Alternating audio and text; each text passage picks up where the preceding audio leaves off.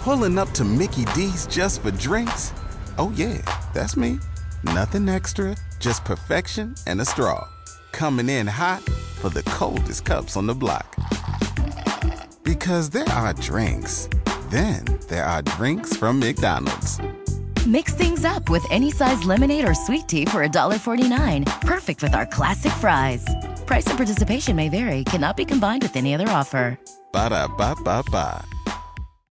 Creciendo en casa de mis padres, cuando llegaba el verano teníamos la bendición de pasar una temporada en la playa.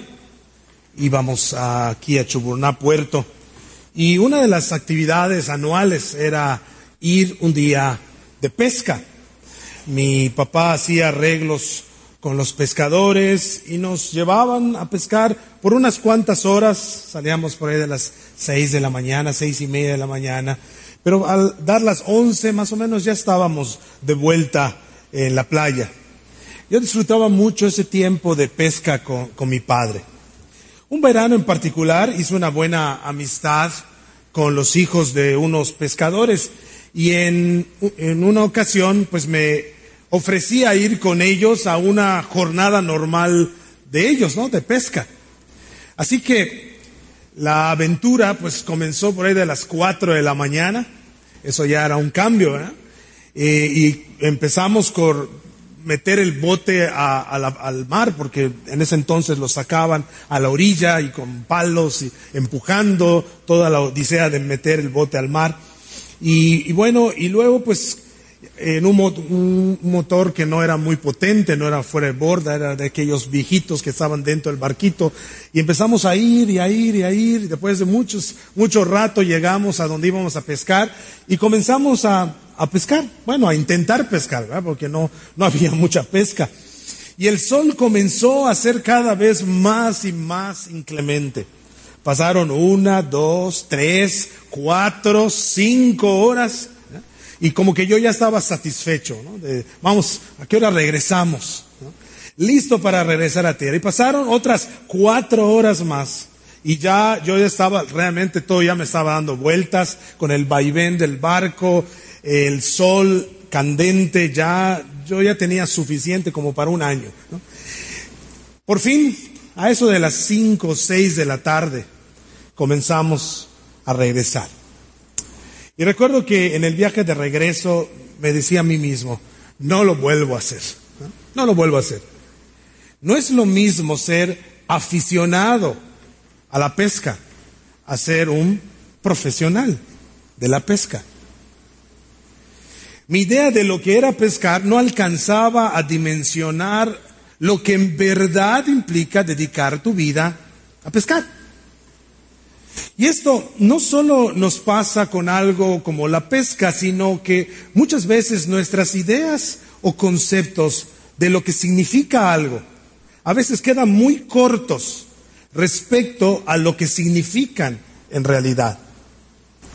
Este mes hemos estado hablando precisamente de cómo Jesús, en gran parte del Sermón del Monte, allá en Mateo 5 al capítulo 7, se dedica a corregir y a, eh, eh, vaya a dimensionar correctamente para sus discípulos las enseñanzas de la ley, contrastando con la interpretación aceptada en sus días.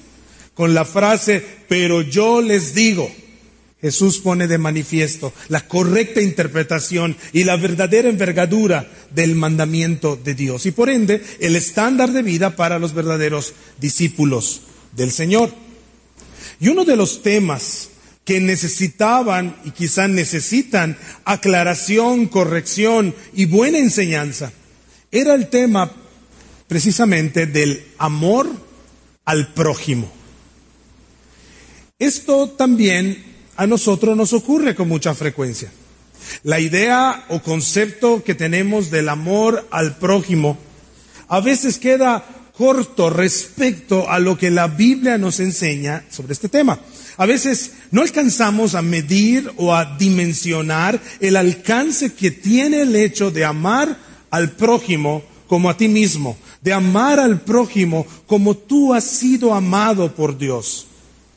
Esto le había ocurrido a los maestros de la ley en los tiempos de Jesús. Ellos enseñaban medias verdades o verdades distorsionadas por sus propios pensamientos y el tema del amor no era la excepción. Pero Jesús, nuestro Señor, vino a enseñarnos la verdad de Dios y señalar la mentira. Y en Mateo capítulo 5 y en su pasaje paralelo allá en Lucas 6, esos pasajes estaremos viendo esta mañana, Mateo 5 y Lucas 6, se nos enseña con toda claridad el alcance verdadero del amor al prójimo que viene de Dios.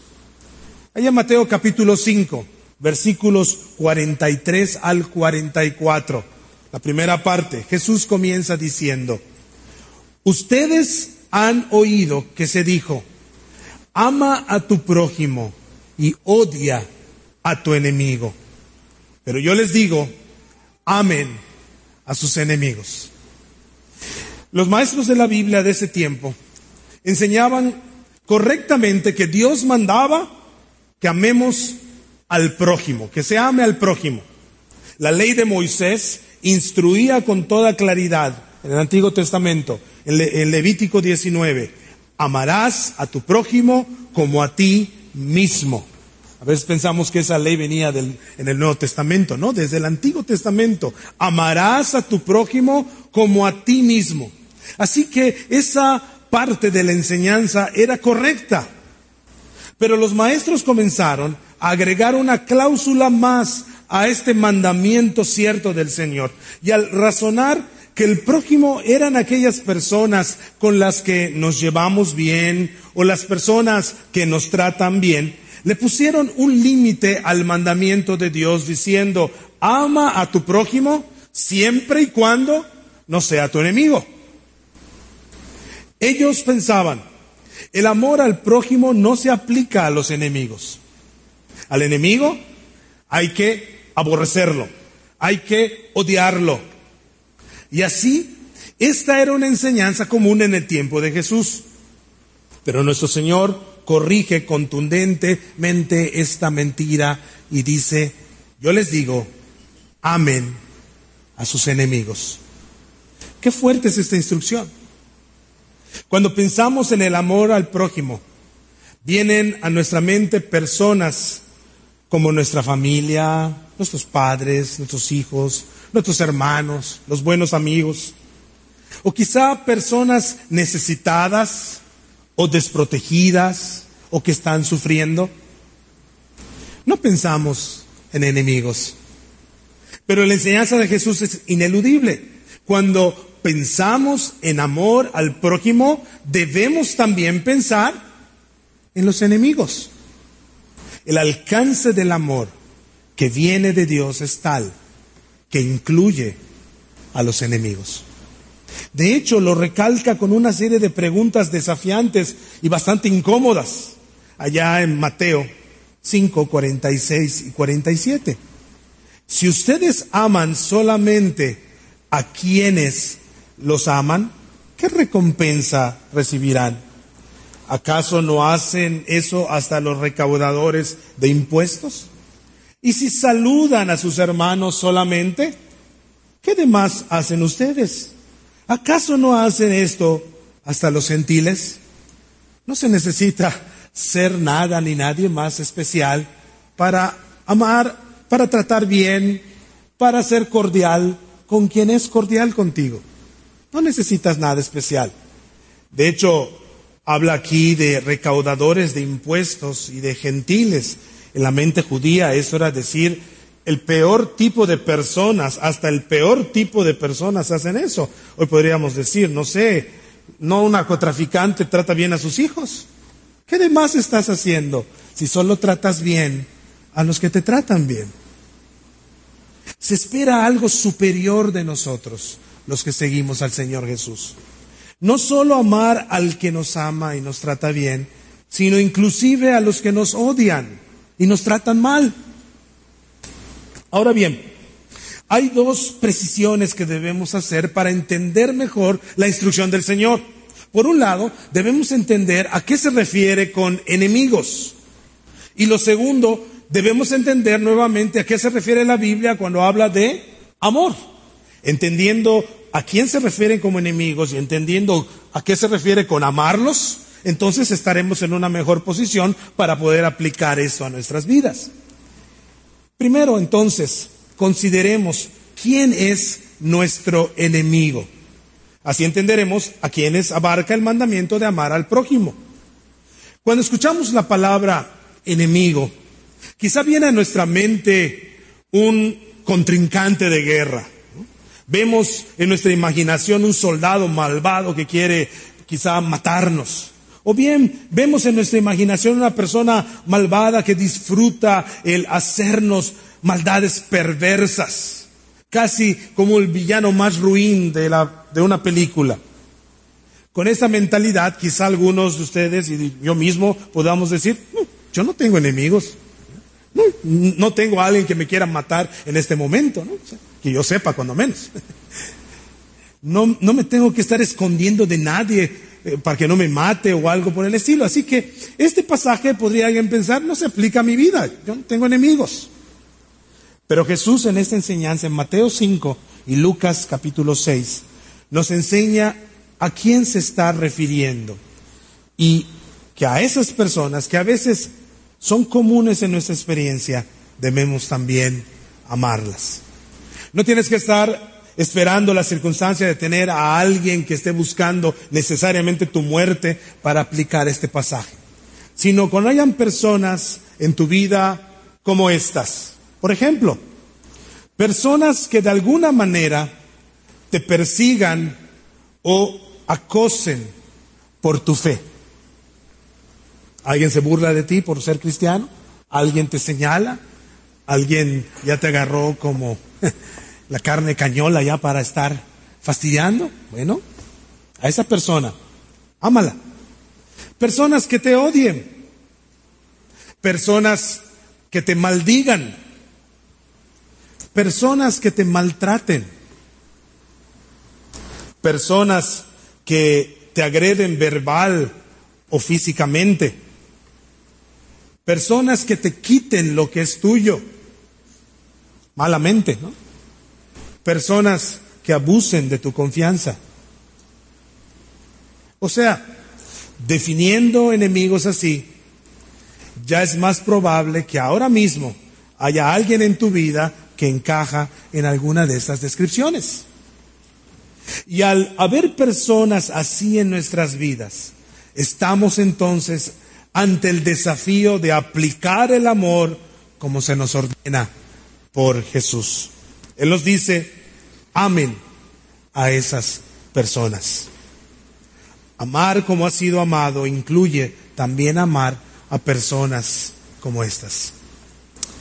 En lo personal, esto implicaría para mí, por ejemplo, amar a mis vecinos que han intentado entrar a mi casa a robarme varias veces, no han podido, por la gracia de Dios. Espero que no sea el primer día hoy para aplicar el sermón implica pues amar a ese ingeniero que no cumplió cabalmente el contrato acordado. Implica amar a la señora de la esquina que ha sido grosera conmigo y mis hijos.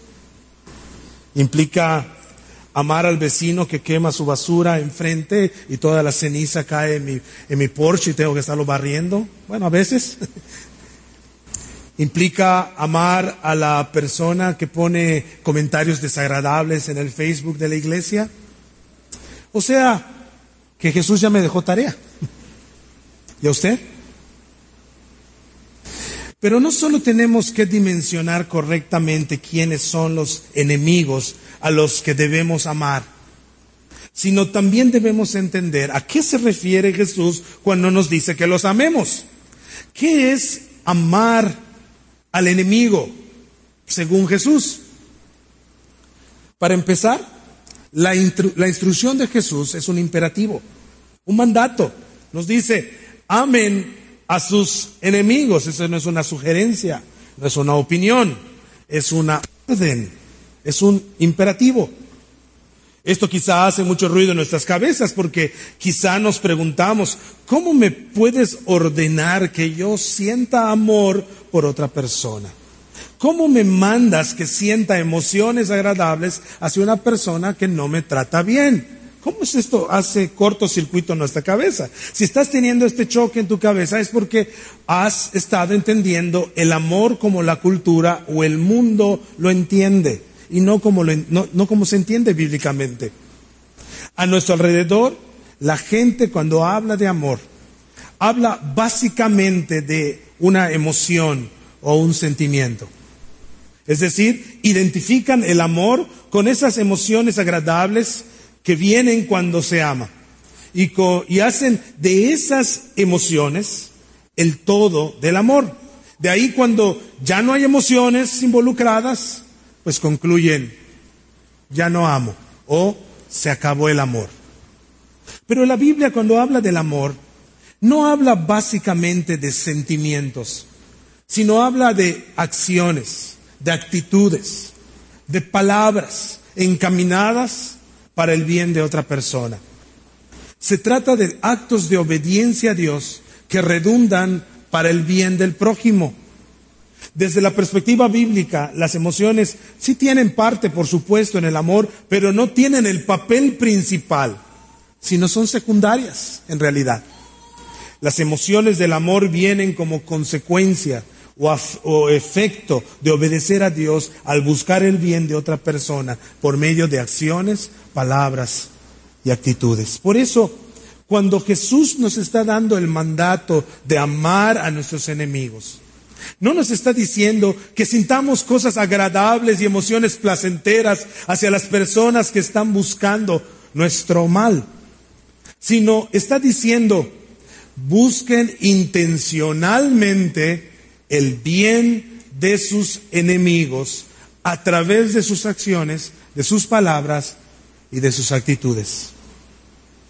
Amar a los enemigos es un mandato y es un mandato que se obedece.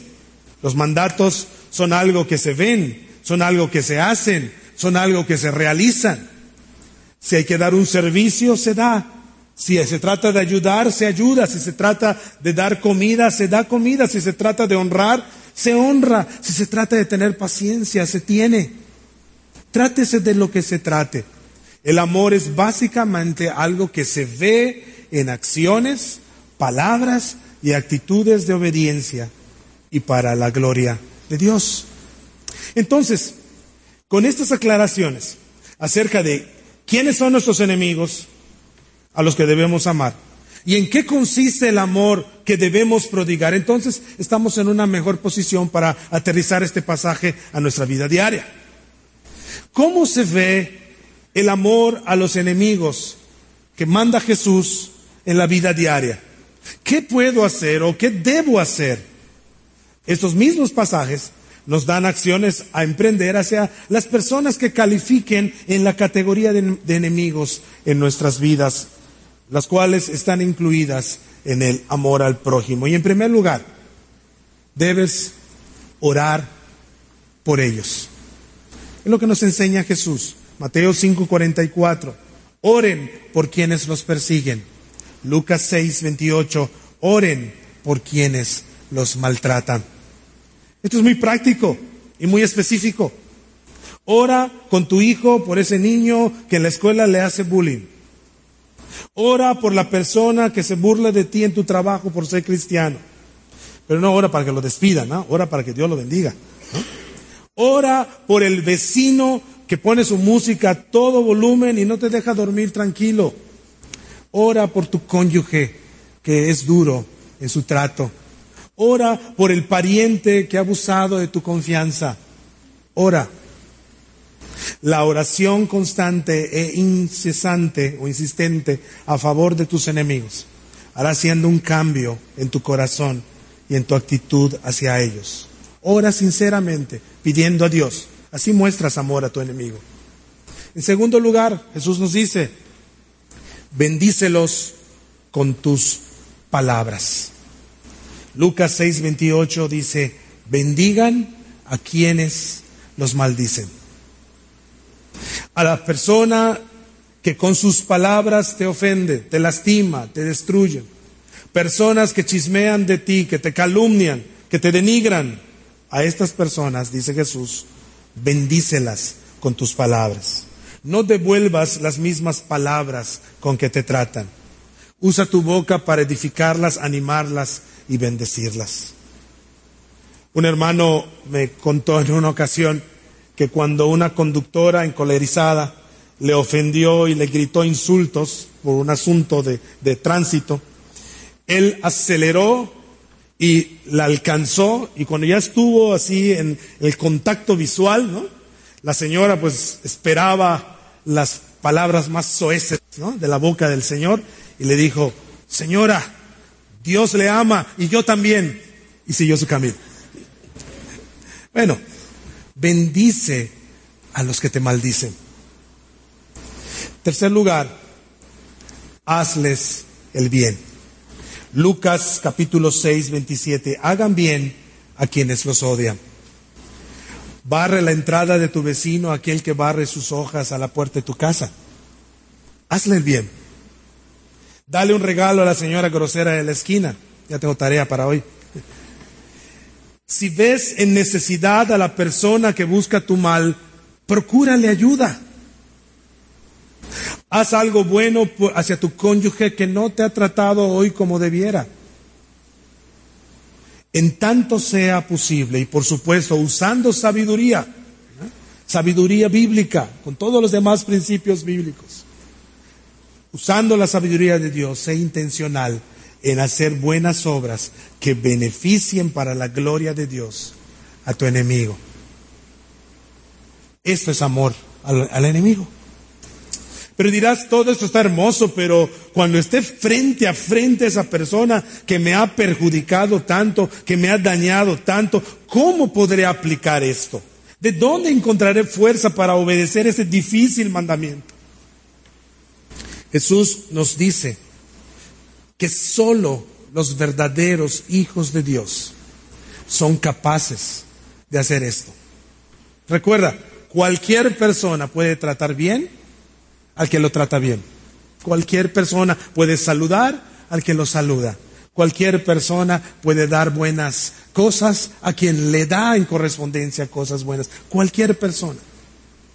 Pero solo los hijos de Dios, los hijos que han sido amados por el Padre Celestial y pueden imitar al Padre que los amó desde la fundación del mundo.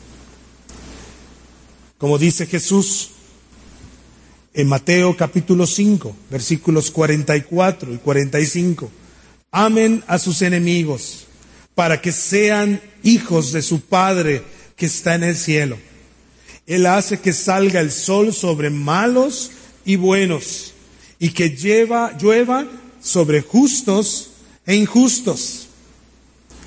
Podemos amar a los enemigos porque tenemos un Padre compasivo que da cosas buenas, inclusive a personas que lo odian, que lo aborrecen, que blasfeman su nombre, que maltratan a sus hijos.